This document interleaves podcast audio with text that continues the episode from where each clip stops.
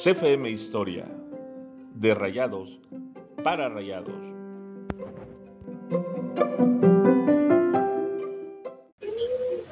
Buenas noches, gente de CFM Historia. Un gusto contar con la gentileza de su conexión.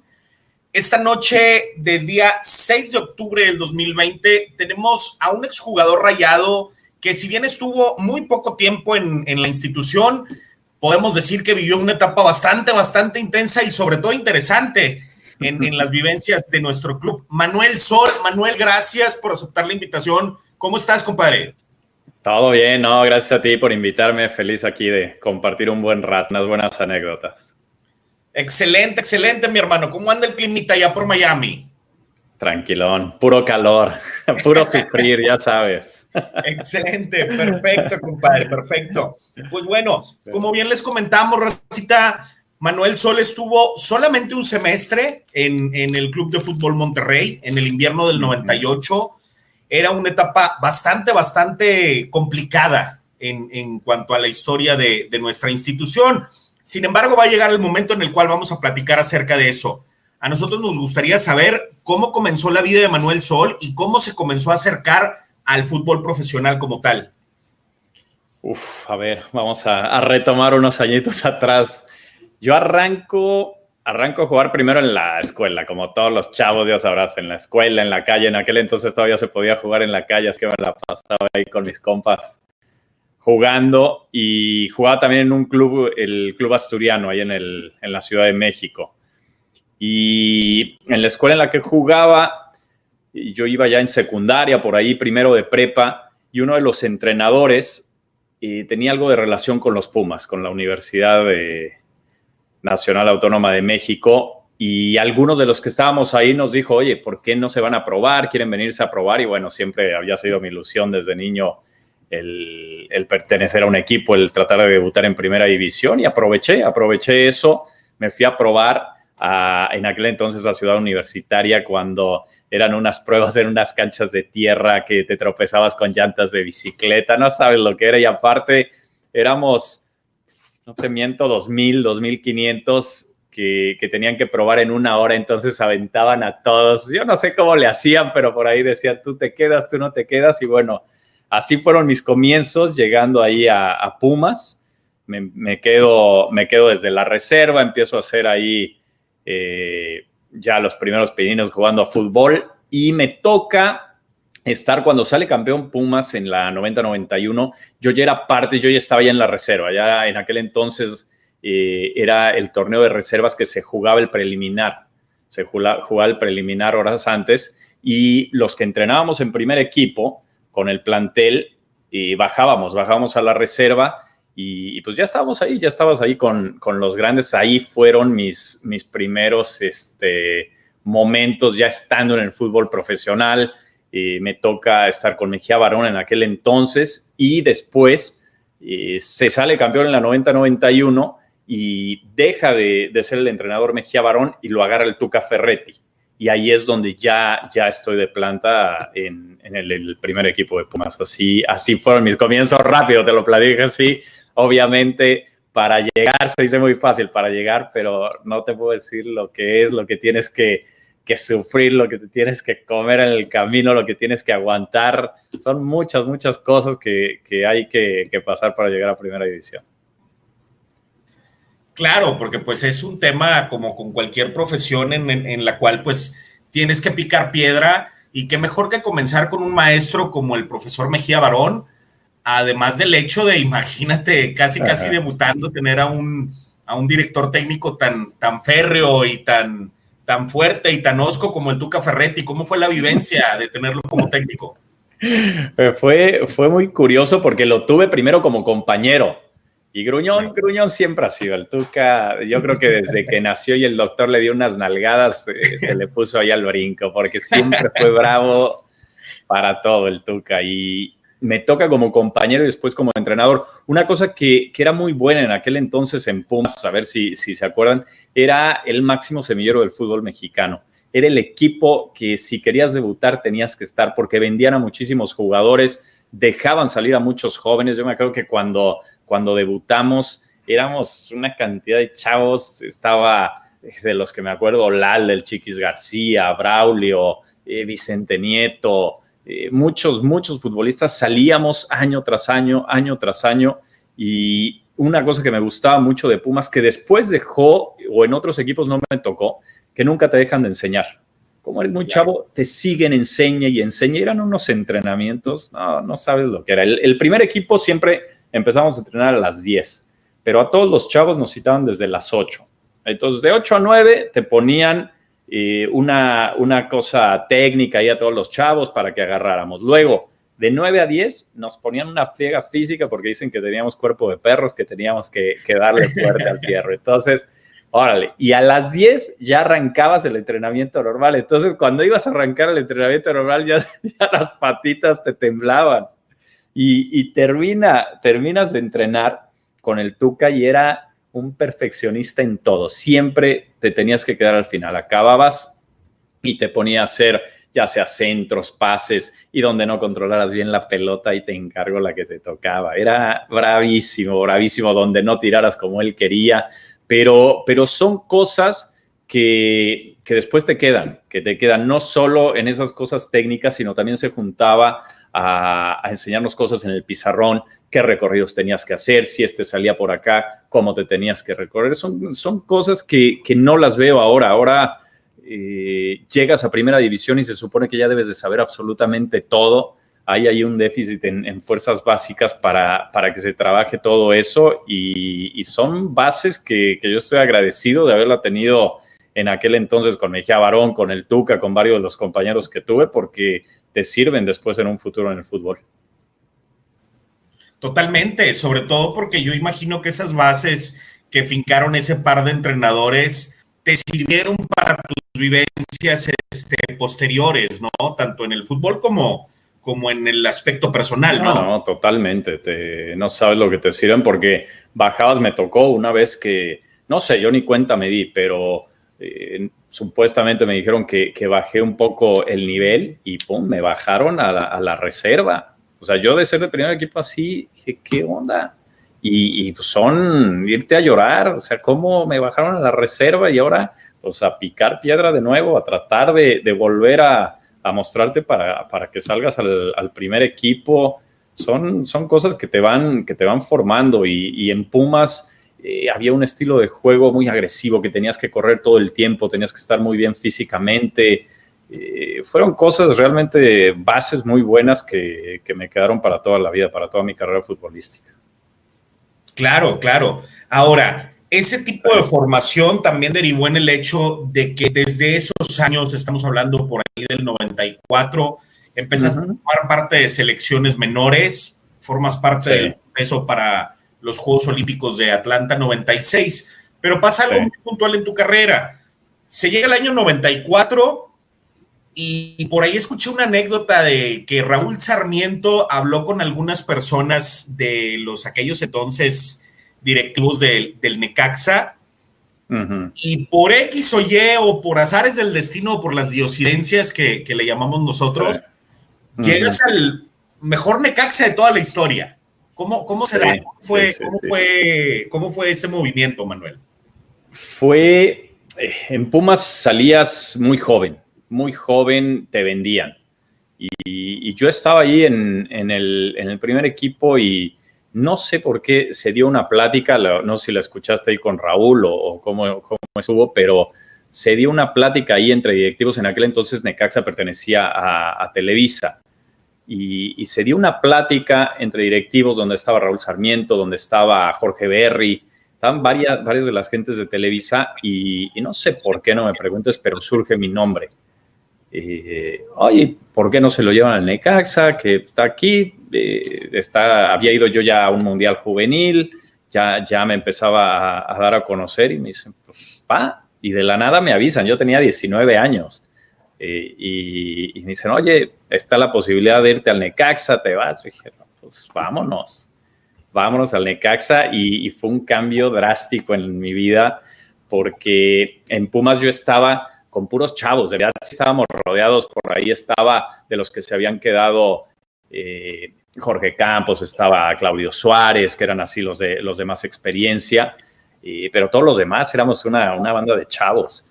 Y, y, estar con puros chavos a cambiarme al Necaxa, a estar con Aguinaga, Aspe, Ambriz, Peláez, eh, Ivo Basae, no, no sabes lo que era, pues eran unos monstruos en aquel entonces, todos eran seleccionados nacionales, era eh, un cambio total, total, puras estrellas, que en Pumas no, en Pumas éramos puros, puros chavos, no se sentía eso y todos nos íbamos en aventones como podíamos y aquí todos llegaban en su carrazo, no, fue un cambio brutal, brutal.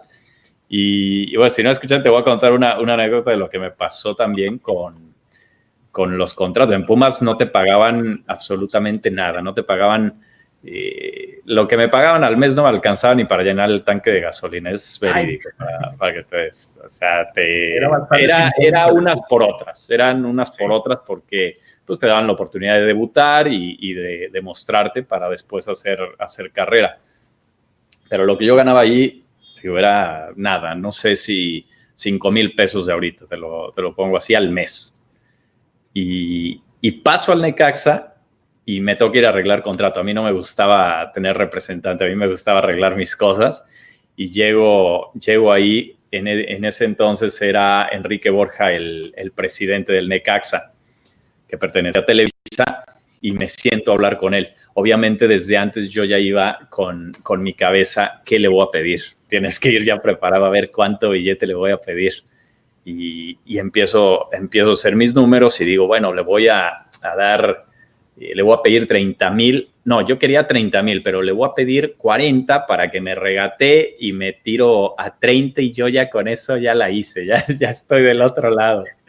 Y ya me pasa, me pasa ya a su oficina y me siento con él, me dice, oye, pues te tengo que decir algo, la verdad, estamos ahorita muy apretados de lana porque sabes todas las estrellas que tenemos, hemos hecho muchos gastos, compras y todo, y yo dije, no, la madre, ya ya me tumbaron mis 30, mis 30 varitas. Y, y me dice, sí, sí, sí. Y me dice, ¿sabes qué? Lo único que te puedo pagar son eh, 100 mil al mes. Y pues yo, yo casi, así agarrado en la silla, casi me desmayaba.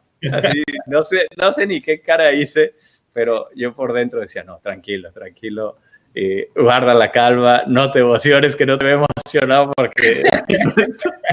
y cuando dice eso, yo te digo, bueno, pues, que déjame, déjame pensarlo y ya mañana te respondo. Y pues, nada, me fui de ahí, pero volando yo ya me hacía eh, Bill Gates con tanto billete.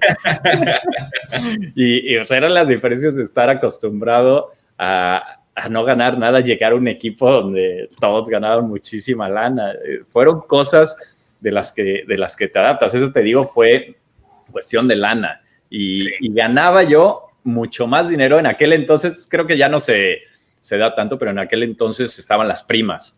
Ganaba yo mucho más dinero de primas que lo que ganaba de mi sueldo. Entonces era, era buenísimo cuando te metían y ganabas. No, hombre, ya era, era una chulada toda, toda la lana que ganabas.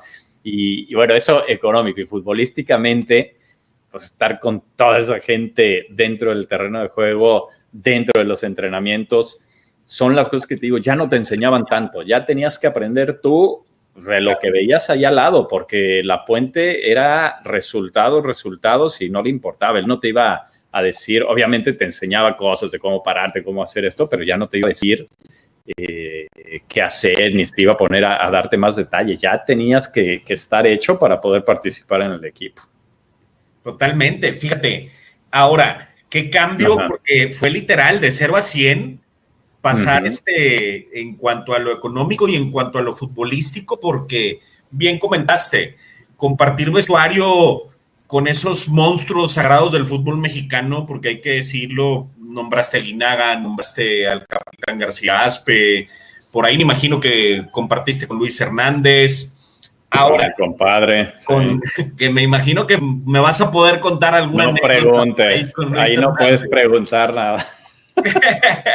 Oye, mi hermano, como bien te comenté cuando te cuando tuvimos también invitarte al programa, este programa es de aficionados y como tal, a nos interesa mucho la opinión de los aficionados que nos ven. Tenemos por ahí el comentario, lo estás viendo, de Mariloli Juncal. Ajá. Ahorita noche te manda saludos, Mariloli de la, del Estado de México. Saludos, Israel Barrón, que es parte también del, del, del, programa, hoy nos pudo acompañar. Saludos a Manuel Sol y a Tato. Dice Arturo Bailey, jugadorazo Manuel Sol. Ojalá se hubiera quedado más tiempo este, a jugar aquí con los Rayados, pero aquel gol fue importantísimo para nuestra permanencia en primera. De hecho, ya cuando platiquemos de, Rayados es, algo, es un tema a tratar.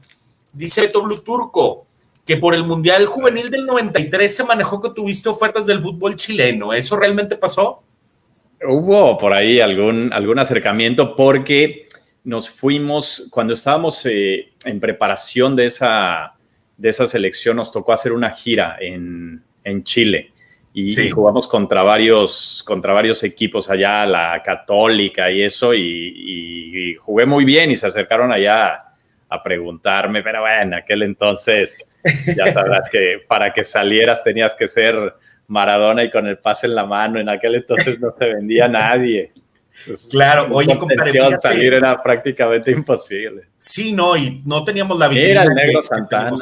Sí, apenas te iba a platicar de eso. Saludos allá a nuestro compadre Sergio Santana, que ya estuvo aquí con nosotros. Te manda por ahí saludos. Te paso, te paso. En verdad, sí, sí, hombre de fútbol. Eh, te manda saludos Crispy Sego Muchas gracias. Y Roberto Iván Hernández Vara dice, daba confianza verlo jugar en la media. Así es. Muchas gracias. Si mal no recuerdo, pues bueno, yo, yo, yo tenía como dos años, compadre, cuando viniste a los rayados. No, no te... ¿Qué pasó? Te ves más grande que yo, ¿eh? No, no te creas, ya, ya tendría mis 11, 12 añitos cuando viniste a rayados. Este, tenías buen toque de bola, manejabas, este, si mal no recuerdo, en aquella selección olímpica de la cual ya vamos a platicar eh, del 96, tú estabas encargado de varias, de varias secciones del balón parado. ¿Cómo fue para ti jugar unas Olimpiadas representando a tu país? fue para mí de los máximos logros, ¿no? Ir a, unas Olimpiadas. Hay una cosa que no me gustaba mucho, de, de, o no me gustó mucho ya después de las Olimpiadas, porque ser la máxima justa del deporte en el mundo, las Olimpiadas. Y yo pensé que cuando, cuando fuimos ahí íbamos a estar ahí en la, en la Villa Olímpica con todos los atletas compartiendo. Y no, hombre, ¿cuál? Ellos están ahí en la villa y nosotros los futbolistas los mandaban a un hotel en otro lado porque tenías que estar yendo de un estadio a otro. Todos ellos están en la villa porque de ahí está el estadio y todas las actividades, pero nosotros nada. Entonces eso como que le quita un poco de gusto al, a las Olimpiadas, de estar ahí, pues, allí conviviendo con todos. Pero fue un equipazo el que teníamos. Teníamos realmente un equipazo con el Cabrito Arellano, con Luis Hernández, Cuauhtémoc, Villa, Lara. No, no, era un trabuco el equipo. Nos reforzó eh, Luis García, eh, Campos, Claudio Suárez. Un equipazo, un equipazo. Nos tocó la mala, la mala fortuna nos tocó enfrentarnos a Nigeria, que a la postre fue el, que sacó la, medalla dorada, pero bueno, tenían a, a Canúa, a Cocha, que allí iban con, los, con sus hijos de la mano, era sub-23 y, parecían sub-40, las patas así tenían, no sabes. Oye, compadre, porque sí, siempre, casi siempre pasa ese tipo de situaciones con, con los equipos africanos. ahora, ahora ha bajado mucho, ahora ha bajado mucho, pero en aquel entonces era muy fácil conseguir pasaportes, conseguir, los registraban a los 5 o 6 años, era muy notorio lo que pasaba en, África. Totalmente. Oye, compadre, ¿y qué, qué, fue para ti en cuanto a anécdotas? Y si nos puedes compartir alguna, estaría toda madre. ¿Alguna anécdota que, tengas inolvidable? Porque estoy seguro que tiene que ver Luis Hernández con alguna de ellas. con Luis, miles, miles, miles. Era, nos juntamos en Necaxa y nos hicimos inseparables. Ahí éramos compañeros de cuarto y hacíamos y deshacíamos todo lo que, lo que podía haber. Y bueno, hicimos millones, millones de cosas. Te voy a contar una que le hicimos a, a Peláez.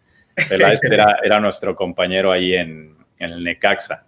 Y habíamos ido a, no es cierto, se cambió de casa, había comprado una casa y nos había invitado a todos que fuéramos en la noche a una cena, todos con esposas, que había invitado a, gente importante, entonces pidió que por favor fuéramos bien arreglados, que, iba a la inauguración y, nos amenazó a Luis y a mí porque ya sabía, nosotros obviamente solteros, chavitos, y, le digo a Luis, Luis, vamos a comprarnos ropa ahí por, por el centro y le llegamos a, a Peláez disfrazados.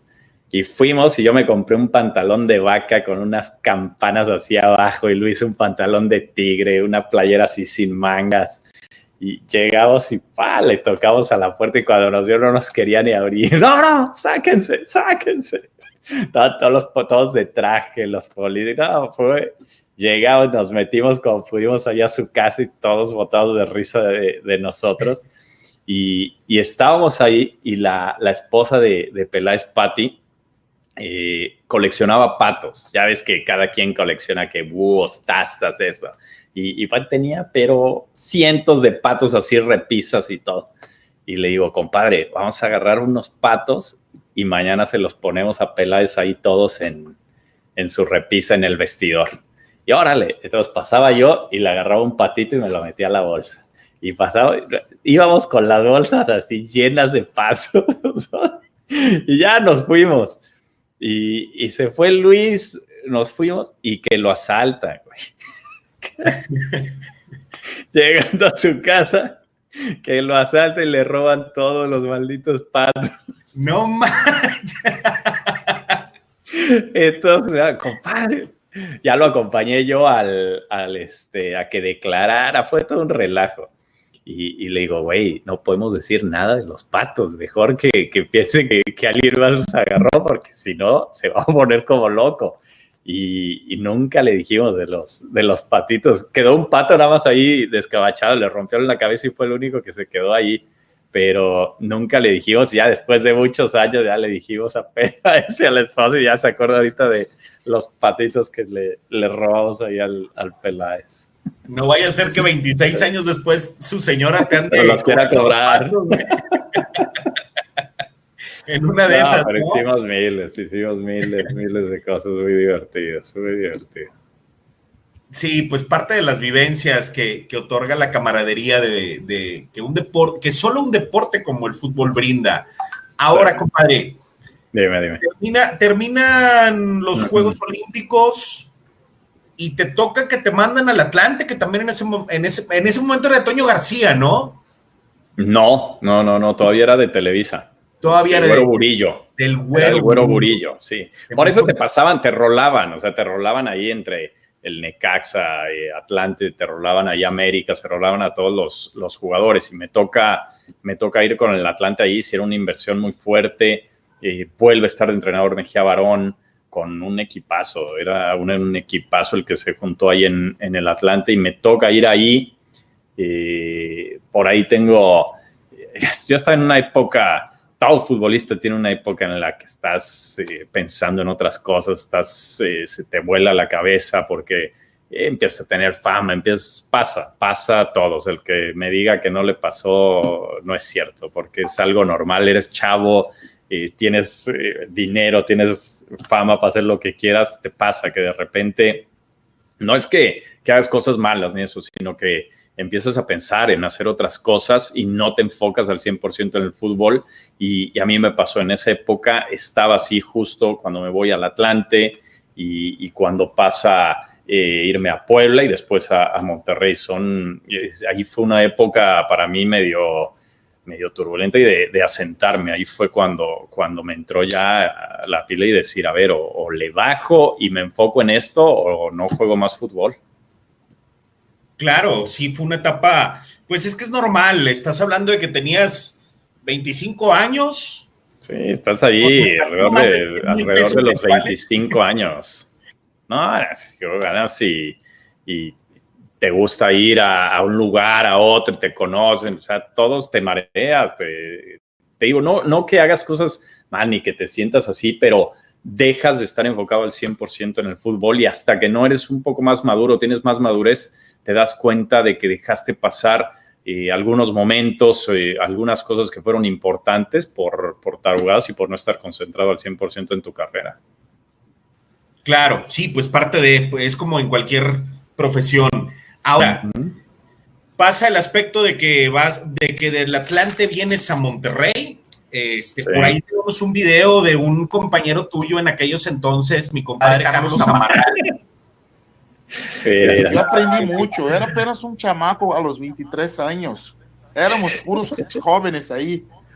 Entonces yo aprendí mucho con el con Marcelino Bernal, con el Tour, con, con el Pájaro Domici, con Edson Suárez, que era la gente más, con Gastón Obledo, que era la gente más experimentada, y este Manuel Sol, que ya tenía una, una experiencia ahí con Chivas y todo eso.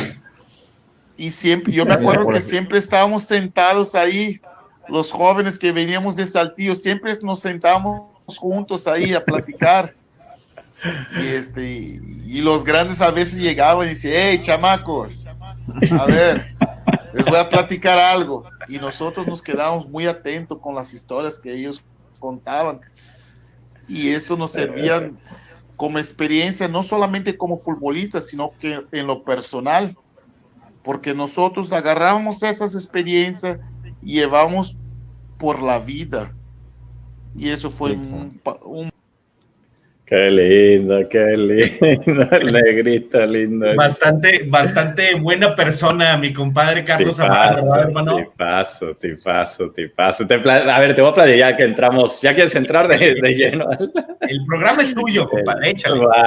Eh, a ver, llego, llego allá a Monterrey, no sé ni cómo llegué a Monterrey, no me acuerdo, no me acuerdo, pero bueno, el, el chiste es que llego y, y me habían comprado Sí. Había firmado yo un contrato ya, eh, ya quería yo establecerme en algún lugar, porque había estado en Atlanta, en Puebla, y ya, ya me quiero, me quiero quedar en un lugar. Y cuando llego al Monterrey, dijo, tres años, dije, órale, a todo dar, porque cuesta mucho, cuesta mucho trabajo. Hay veces que no lo ves y, y el estarte cambiando de lugar, el, dejar a, tu, a, tus amigos, eh, todo, tardas en adaptarte, tardas en, en estar 100% ya adaptado a, la ciudad y después al equipo. Obviamente, si no estás bien adaptado a, todo lo demás, no rindes igual, no rindes igual en el, en el fútbol y, cuesta trabajo llegar a, Monterrey, pero bueno, era un sueño llegar ahí a, Monterrey por cómo estaban todas las cosas, por el equipo, la gente, es algo, algo brutal lo que, lo que pasa ahí en, en Monterrey. Pero era, era una época muy brava, muy difícil y prácticamente todo el equipo pues era de Saltillo. O sea, estaba Pepe Treviño como entrenador y eran todos los, estaba el Alvin Pérez, eh, Renato, Amaral, puros chavos que, habían subido de, del Saltillo y, habían hecho, eh, había llegado Domicia, había llegado eh, el Turco, estaba Gastón, habíamos varios, varios que habíamos llegado ahí a hacer, pero era, era brava, no, no era un equipo como acostumbrar al Monterrey, que eran unas inversiones fuertísimas, había pura, pura estrella. En esa época había muchos problemas, lo recordarás tú mejor, mejor que nadie, toda la, gente de Monterrey, fue cuando estalla todo el problema de ABA con, con este Lankenau, sí, sí. que, que, ya estaba en, en, en la cárcel, empieza a haber mucho relajo y dentro de las cosas por lo que yo haya durado también tampoco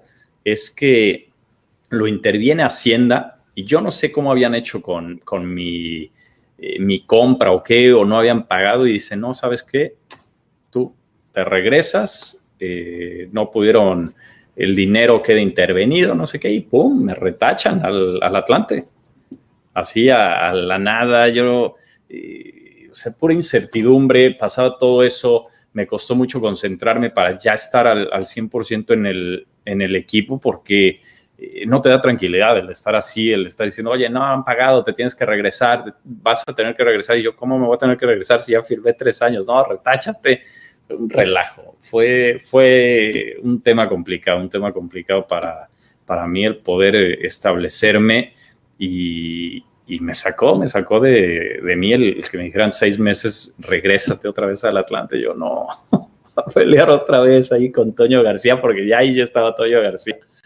Y, dije, ¿por qué? Y bueno, se dio, se dio la cosa que por ahí se quedaron algunos, pero a mí me, me retacharon. Jugué realmente muy, muy poco tiempo ahí en, en Monterrey, me quedé con ganas de más.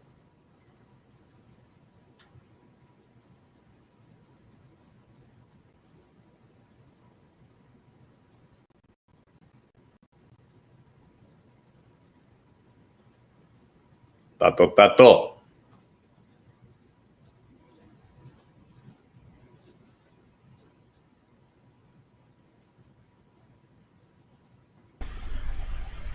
Una disculpa, mi estimado. Eh, creo, creo, que el buen Tato se, se, se, le fue el internet. A ver, espérame, me está marcando. Espérame. A ver qué me dice. Bueno. Aquí estoy, aquí estoy, aquí estoy, aquí estoy. A ver. Espera, dame un segundito, Manuel, porque, porque no traigo mi playera de los rayados, o me tuve que poner la de, la de las chivas para ver si, a ver cuál te gustaba más. y aquí me sigo, le sigo platicando. Oye, es que eh. Este, la, la anécdota de, de, de, Carlos Amaral, bueno, de hecho yo fui el que lo estuve entrevistando en ese día y él fue el que nos estuvo platicando anda, de anda Amaral? Anda en Brasil ahorita precisamente. Ah, órale. Anda en escuelas sí, allá de. Hablé con, de con, Renato y anda ahí en el Toluca. Me dio mucho gusto saludarlo ahí con Renato Ferreira, que también fue compañero nuestro ahí en, en Monterrey y anda ahí en el Toluca. Ahí, ahí lo he visto. Pero de toda la generación de aquel equipo en el que tú estuviste, ¿con quién sigues teniendo contacto todavía? ¿Con quién todavía hay esa camaradería de, de jugador a jugador? Realmente con pocos. Obviamente si los veo o, o, nos saludamos, nos saludamos con muchísimo gusto, con el turco, con Domisi, por ahí de repente platicamos, pero pasa en el fútbol que ya cada quien se dedica a lo suyo, cada quien eh, está haciendo sus cosas y, y, pierdes mucho contacto, mucho contacto con la gente. Ahora se ha dado más por las redes sociales y eso que puedas estar más en contacto y volver a, a retomar amistades de aquel entonces. A ver, espera, ya, ya, me estoy, ya me estoy poniendo guapo. Dale. Bueno, eh, hago, lo hago lo que puedo, ¿verdad? Porque, sí, no, es que quiero, quieras que no, a veces es, está complicado. Digamos que soy primo hermano de Carlos Amaral, así por mi pielecita como no Ya te vi, ya te vi. ya, es, es, que mira, mi, mi, buen amigo Tato hace estas playeritas. Ah, mira, están chidas. Sí.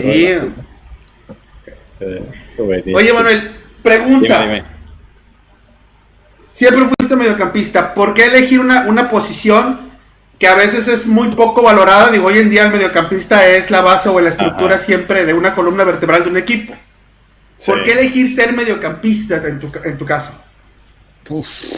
A ver, no, en mi caso no es que elijas, para mí te elige, te elige y te van ubicando eh, entrenadores y el fútbol a, de acuerdo a tus cualidades. Obviamente todos cuando, cuando eres chavo, cuando vas iniciando, quieres jugar de ofensivo, quieres ser el creativo, quieres ser el que meta goles, siempre nos pasa a todos y, y, vas viendo cuáles son tus cualidades y te empiezan a ubicar. Ahí es donde te empiezas a ubicar y, y qué cualidades tenía yo. Yo eh, corría mucho, era un cuate que podía correr muchísimo, que, que nunca me cansaba en los partidos. Sí. Que, tenía buen toque de balón, que podía distribuir la pelota, no era un jugador rápido, no era un jugador hábil. Entonces te, empieza, te empiezan a ubicar. Un mediocampista eh, son esas cualidades que tienes que estar apretando, tienes que estar corriendo por todos lados, cuando te llegue la pelota distribuirla, no tienes por ahí que estar burlando mucho, eh, disparando de larga distancia, que también tenía, tenía buen disparo. Entonces te va, te va ubicando, no es que diga, a ver, yo siempre quise ser eh, medio mediocampista de contención, pues no, me, me, fueron ubicando y van viendo tus cualidades y de acuerdo a las mm. cualidades que tienes es donde, donde, te vas, donde te vas poniendo y donde te van poniendo la gente para sacarte el mayor provecho. Claro, llegaste a Monterrey, quieras que no, somos una plaza muy futbolera. ¿Cuál fue tu impresión al llegar, entrar, ver al estadio y decir, ay, güey, o sea, ¿dónde estoy? O sea, pero ya no es lo mismo la, venir. La mayor impresión que tuve, que, que, esa jamás se me va a olvidar en la vida, fue, mira, ya, ¿ya pagaste el internet o qué? Ya, compadre, ya les hablé, güey. Que la ya le pusiste saldo, cabrón. Eh, me regañaron, pinche ahí ese episodio. Este, pero ya, Oye, ya estamos. Aquí, no, le estoy platicando que qué fue mi máxima impresión cuando llego al, a Monterrey. Eh, ya entrenábamos ahí en el cerrito y todo el rollo. Y cuando va a ser la presentación del equipo en el estadio.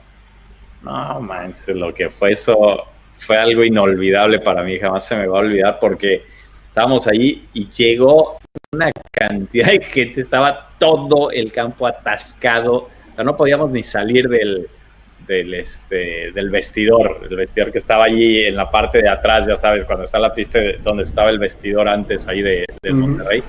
Y nos subíamos, ahí me encantaba, yo llevaba una cámara para grabar todo eso y, me subí ahí al techo, pero no, no, no, no te puedo decir la cantidad de gente que había. Dije, wow, qué increíble la pasión que, que se vive aquí. Eso, o sea, sí al principio fueron de los momentos que dije, uff, qué, qué afición aquí una diferencia brutal, ¿no, Manuel? Porque, pues bueno, imagínate de estar en Necaxa con 2.000 en el estadio Azteca. estar con 33.000 en el estadio. Sí, está, bien cabrón. Nada más para verte entrenar, era algo de diferencia. Oye, Manuel, de hecho, a mí me gustaría, qué bueno, qué bueno que podemos tocar ese tema, porque muchos no nos, no nos enteramos sino hasta estos entonces, porque decíamos, a ver, Manuel Sol tuvo mucha regularidad en, en el once inicial de los Rayados. Fuiste el único jugador de campo que jugó los 17 partidos de ese, de ese semestre del invierno 98. Incluso recuerdo que te, que te, te anularon mal un gol contra Santos en Torreón. Sí, sí, sí. Eh, que, en ese partido creo nos anularon dos o tres goles. Total, nos cuchillaron. Eras bastante regular y dices, bueno, a ver, ¿cómo es que un jugador que sube en tu once inicial los 17 partidos de la temporada se regresa para Puebla? Pero qué bueno que tenemos este foro para que nos puedas explicar cuál fue el... te quedaste, te quedaste congelado, lo expliqué, pero bueno, te lo vuelvo a explicar. No sé en cuál te quedaste, en cuál te quedaste, ya no se mueve. Pero te digo que, que pasó con todo el problema del Ankenao. Sí. Eh, no sé qué cosa hubo con mi venta. A mí ya me habían comprado. Que lo interviene Hacienda, interviene Hacienda al equipo y dijeron se regresa. No, o no hubo pago o el pago lo congeló Hacienda. No sé qué, qué hubo. De ahí de problema que me dijeron tú te tienes que regresar. Tú te tienes que regresar. Y me, me lo decían desde antes, desde que yo ya estaba y, platicaba que son las cosas que no puedes estar tranquilo. Uno busca estar ya tranquilo en un lugar, era lo que yo quería, y que me estén diciendo, oye, no han pagado, te vas a tener que regresar. Cuando estás en plena, en plena competencia, estás, estás pensando en otra cosa. Yo, yo decía, oye, bueno, no voy a poder ni rentar, nadie me va a rentar eh, esto porque me voy a tener que ir. Un relajo. Fue, fue un relajo y dicho y hecho, acabó, acabó siendo así. O sea, no, no porque eh, tampoco, dijo, sí fui continuo, pero tampoco jugué como yo quería jugar, la realidad. lo pienso y eh, siento que me faltó más, no, no sé, me, me quedé, me quedé con, con ganas todavía de, de, dar mucho más y, y, me regresaron, así de plano, ya era, a ver, no hay de otra, te retachas y ahí voy de regreso otra vez al, al Atlante, un, un, relajo, fue, ahora sí que esas cuestiones del fútbol que, que uno no entiende son extra fútbol porque pasaron y, y, listo, me tuve que regresar. ¿Te hubiera gustado quedarte más tiempo en los regados? Sí, sí, sí, me hubiera encantado. Era mi plan, de hecho era mi plan cuando cuando yo llegué y me compran, yo firmé tres años. Yo dije, aquí me quiero establecer. Yo ya me quería establecer en, en un equipo y, y, quedarme en una plaza como Monterrey, el equipo, la afición, la ciudad, todo lo que, lo que significa, para mí era, hubiera sido ideal, pero bueno, no se dieron las cosas. ¿La carnita asada, compadre? Los taquitos, no, todo. Yo ya estaba, ya estaba hecho. Claro, pues bueno, como tú dices, cosas que, cosas del fútbol que desafortunadamente ni tú ni nosotros las podemos manejar. Este, sí. se, da, se da tu vuelta al Atlante, por ahí hay un peregrinar este, uh -huh. en el limbo, se podría decir, pero llegas a Chivas y tienes una etapa bastante fructífera en Chivas. ¿Nos puedes uh -huh. platicar acerca de ello?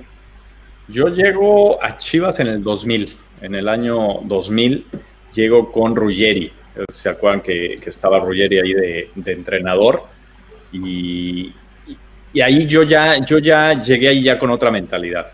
Yo ya ahí sí ya estaba, dije, a ver, eh, llego a otro gran equipo, Chivas, eh, uno de los, de los grandes de México, que yo me quedo aquí porque me quedo. Es mi, mi último tren, tengo que, que dejar todo aquí y, me metí eso en la cabeza. Desde que llegué le empecé a meter con todo, ya con mucho más madurez, ahora sí ya dedicado al 100%. Siempre, una de mis cualidades era que siempre era muy profesional, realmente no era, eh, por ahí sí me distraje en algunas cosas, pero nada fuera, fuera de lo normal.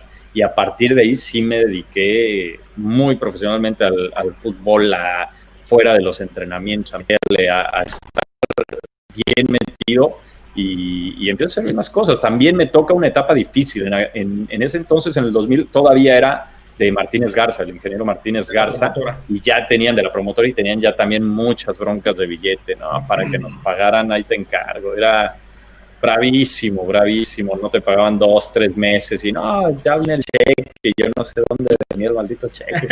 No llegaba. ¿Quién lo traía? Y, eh, ¿quién lo...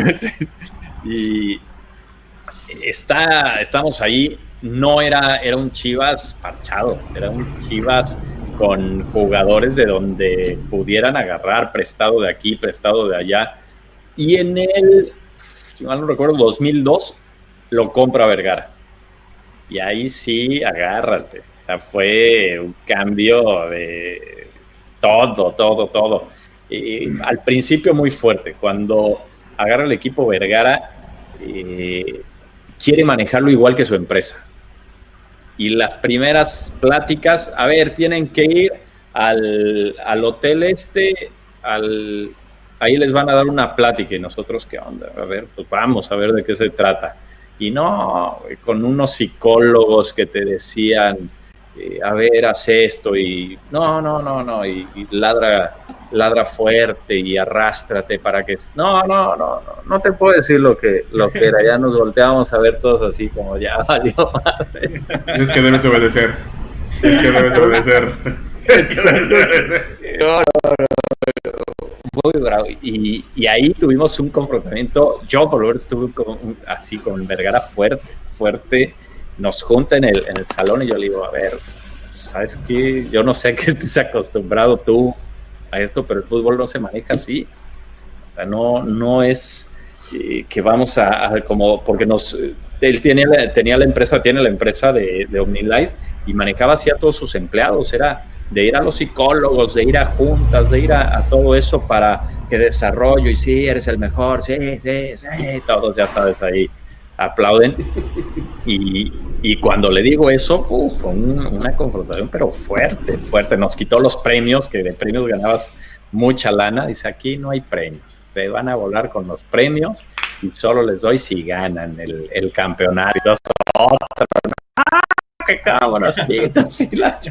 o sea, fue, fue un estilo y afloja fuerte, fuerte ahí con Vergara, hasta que ya más o menos se calmaron las cosas, se entendió cómo se manejaba y, y, ahí empezamos a, a, agarrar un poco más, pero fue, fue algo fuerte ese, ese cambio. Él era un que siempre te daba todas las herramientas que quisieras, por eso gastaba lo que querías. Fíjate que a ver, que este te va a desarrollar el cerebro y lo traía de donde fuera para, para el equipo, traía maestra no, no sabes, cualquier cantidad de cosas, pero es para bien, ¿entiendes? Ya, ya decía, a ver, ¿cómo le aporto yo al, al, equipo? ¿Cómo, desde, desde lo que yo conozco, cómo le puedo aportar? Y bueno, fue un adaptarte, por ahí pasaron varios, varios entrenadores, eh, muchos jugadores, pero se empezó ya a armar un, un buen equipo de Chivas, que, que, bueno, ahí ya, ya me quedé ocho años en el equipo. Claro. Oye, ahora. Manuel, si me permites, me gustaría poner un dime, poquito dime. más de comentarios que van llegando por ahí de la, de la raza que, que es aficionada de acá. Dice Luna Joel, saludos a Manuel Sol. ¿Dónde quedó la mata? Que claro. nomás volaba por la banda. Voló por la ventana. Oye, ya, a esta edad ya no puedes traer mata. Ya. Ya, ya Saludos, no, Manuelito Sol. ¿Eh? Líder de la media cancha de parte de Héctor. Un saludo. Asa Torres. Saludos Manuel Sol, adelantado a su época. Saludos, saludos. Carlos Cisneros, ¿por qué no traía los cabellos pintados Manuel Sol? Porque era Luis, Luis Hernández se acababa toda la pintura, el güey. Ah. Israel Barrón, Manuel Sol. Saludos, Israel. Aquí gran, aquel gran equipo con Mohamed, Barcelino, Domisi y canteranos de gran nivel de Dani Ramírez. Oye, ver, por cierto, compadre, perdón, no ahondamos Dime, mucho dime. en ese tema, este, pero también hay que, hay que decirlo. Hace Ajá. rato en uno de los comentarios lo realizó, creo que Arturo Bailey. Sí. Manuel, el único gol que hizo contra, con el Monterrey fue en una jornada 17, un tiro libre contra Puebla en Puebla.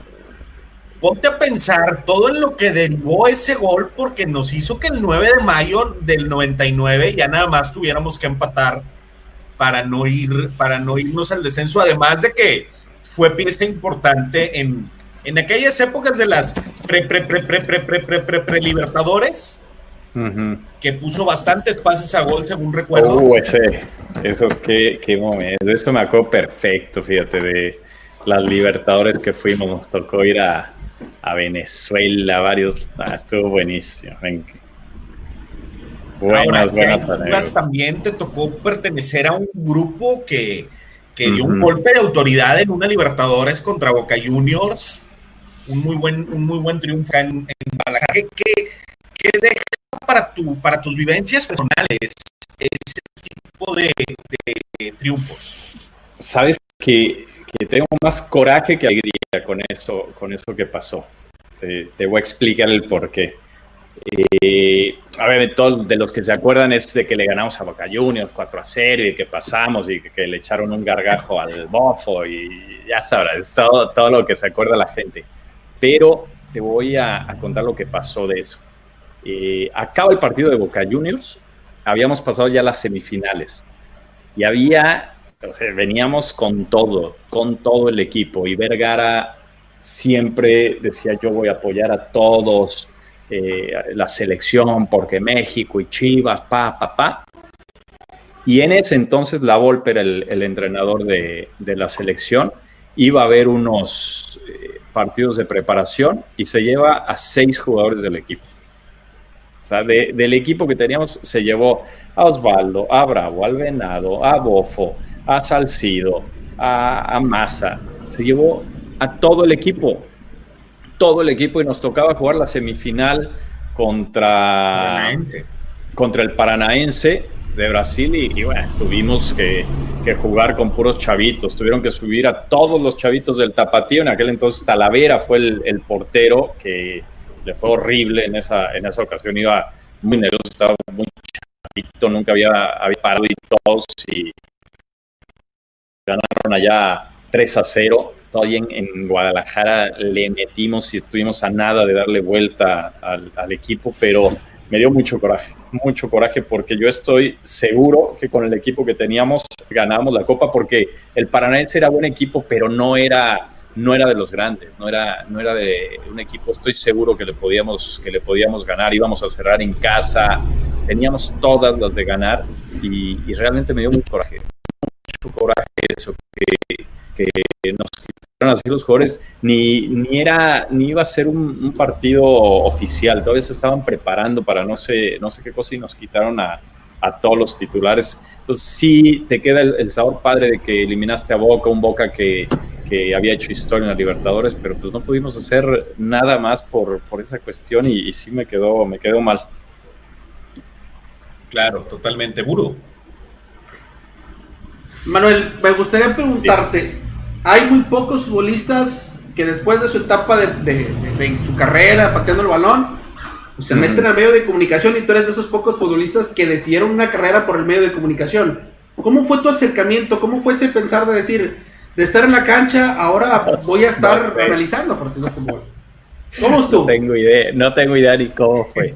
Yo, a ver, me, me retiré, desde que yo ya estaba en el, eh, en el fútbol, eh, ahí me gustaba hacer más negocios. Yo, yo era, tenía mis negocios y empecé a poner negocios eh, cuando estaba y pa, precisamente pensando cuando me retirara a ver qué iba a hacer, que tuviera yo mi tranquilidad, que pudiera hacer lo que me gustara, lo que más me, me, me atrayera, eso era lo que iba, lo que iba a hacer, eso es lo que, lo que pensé. Y estando yo ya retirado, eh, había, no, todavía jugando Andrés Cantor, no sé si lo ubicas, que trabaja conmigo ahora a Telemundo, toda una eminencia en, en los medios, eh, me había dicho cuando yo jugaba, oye, cuando te retires quiero que te vengas a trabajar conmigo. Él tiene una estación de radio que se llama Fútbol de Primera. Dice, quiero que te vengas a, a trabajar conmigo. Y yo, sí, le di, el, le di el avión en aquel entonces. Y ya retirado yo, un día me invitan a, a hacer un, unas, unos comentarios a un partido de Chivas cuando ya estaba el nuevo estadio y me topo ahí con Andrés. Dice, oye, ¿qué estás haciendo aquí? Le digo, no, vengo de invitado, vente ya a trabajar conmigo, vas, voy a este partido y tal. Le dije, pues órale, yo, yo me dejaba llevar lo que me gustara, tenía la, la fortuna de que lo, que lo que me gustara, lo que me latiera hacer, podía ir a, a hacerlo. Y le dije, órale, vamos. Y me la empecé, bueno, es increíble porque empiezas a, a ir a todos los torneos, a todos los partidos. Eh, me tocaba tener de compañero al pibe Valderrama, a Galindo, no sabes lo que era, era, o sea, ya sin presión alguna, tú nada más viendo los partidos comentando, estaba buenísimo. Y, y, a todos esos que iba con el radio, siempre iba a Telemundo, siempre iba a Telemundo a todos los hoteles, nos quedábamos en lo mismo y todo. Y de la nada me, me dice el, el presidente de, de aquel entonces de Telemundo, me dice, oye, ¿no te gustaría meterte acá? Y le digo, sí, yo me meto, si me, me invitan, órale. Y, y, se dio la oportunidad y desde el 2012 me toca eh, debutar ahí en las Olimpiadas, me toca debutar haciendo el fútbol de las Olimpiadas cuando se gana la, la medalla de oro y del 2012 aquí sigo hablando tonterías en el micrófono. Oye, compadre, ¿y cómo le haces para separar? porque me imagino que cuando ves un partido, de pronto te gana tu faceta de futbolista. ¿Cómo le haces para separar ese, ese, esa faceta de futbolista en tu mente con la faceta hoy de comunicador? No, creo que soy, soy muy, muy ecuánime en eso. Soy hasta más, yo que sé, que soy, soy chiva y, y este, le tiro más.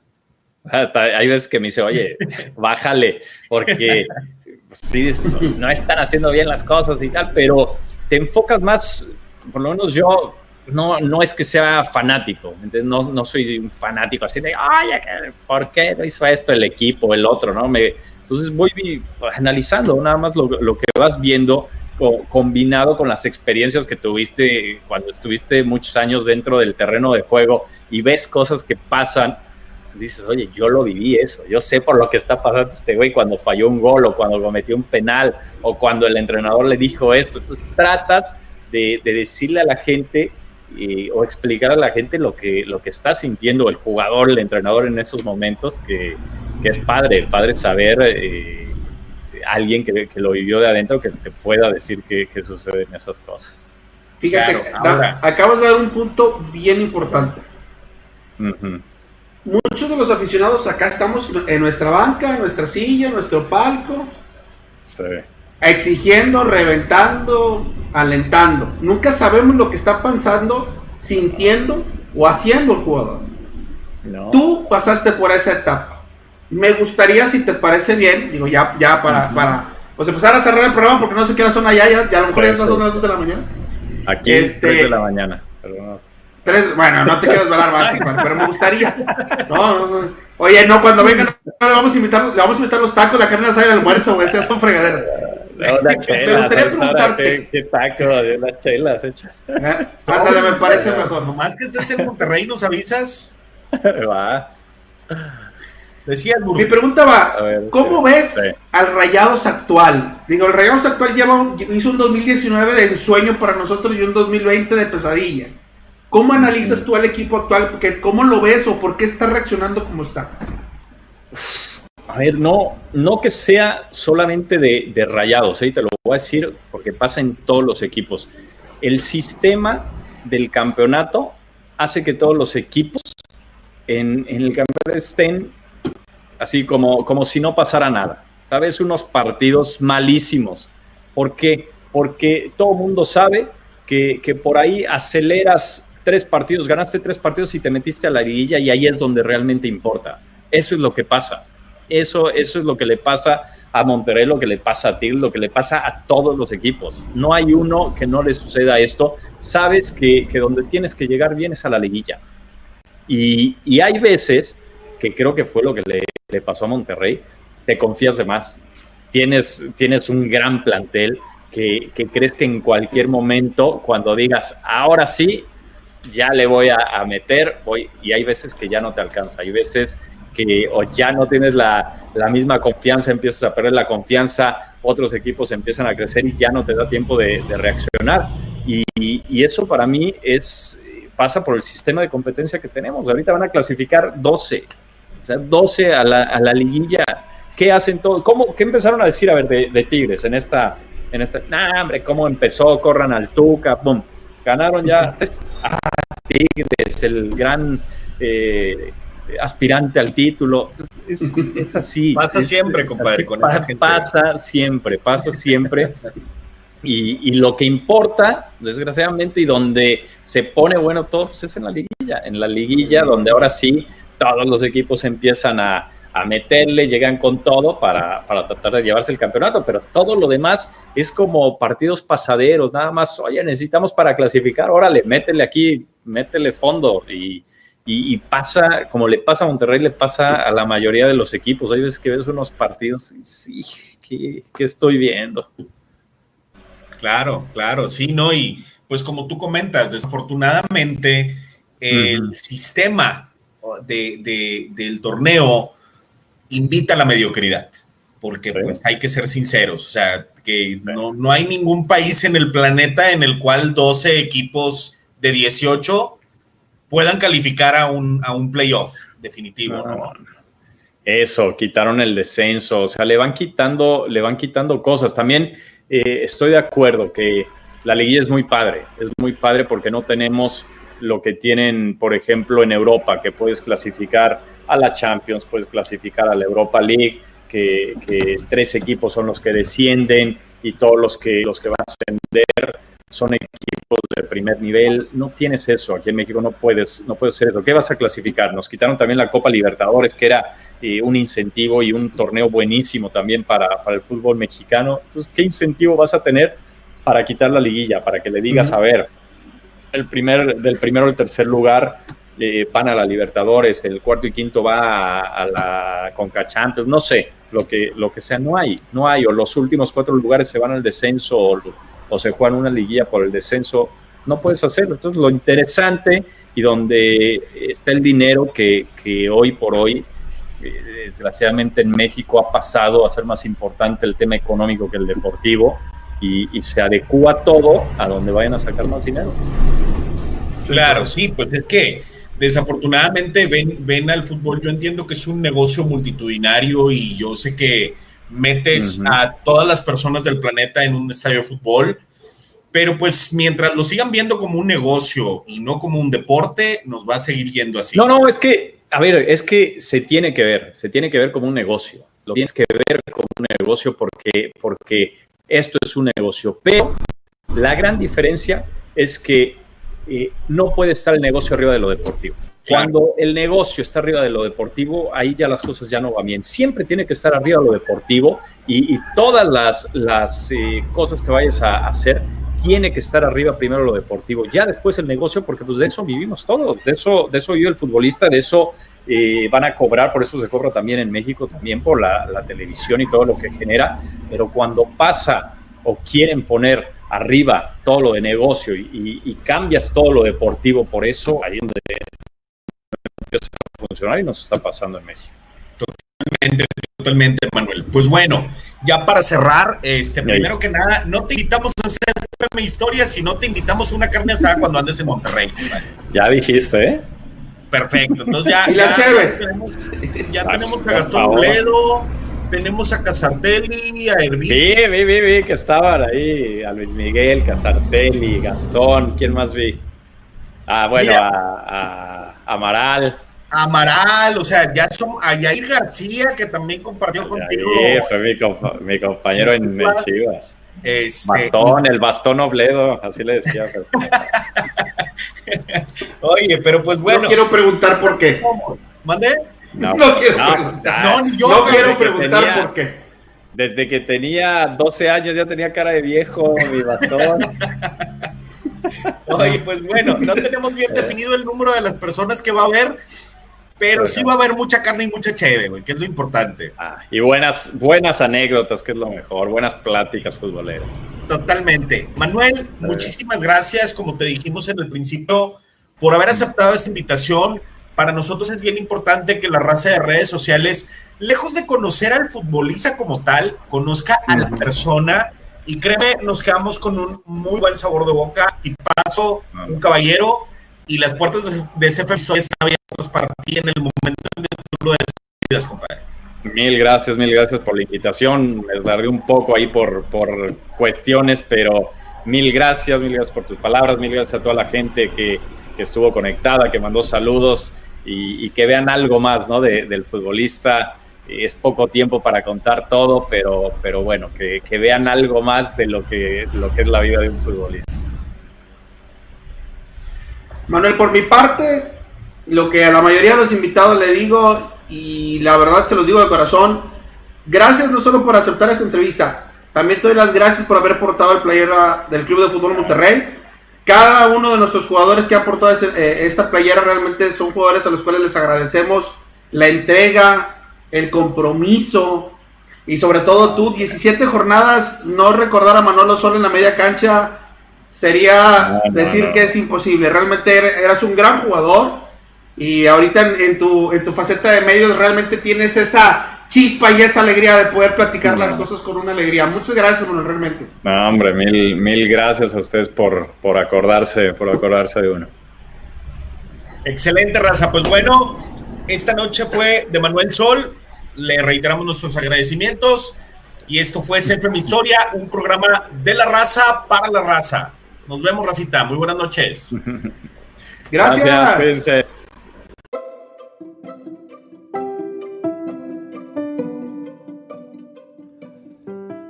CFM Historia. De rayados para rayados.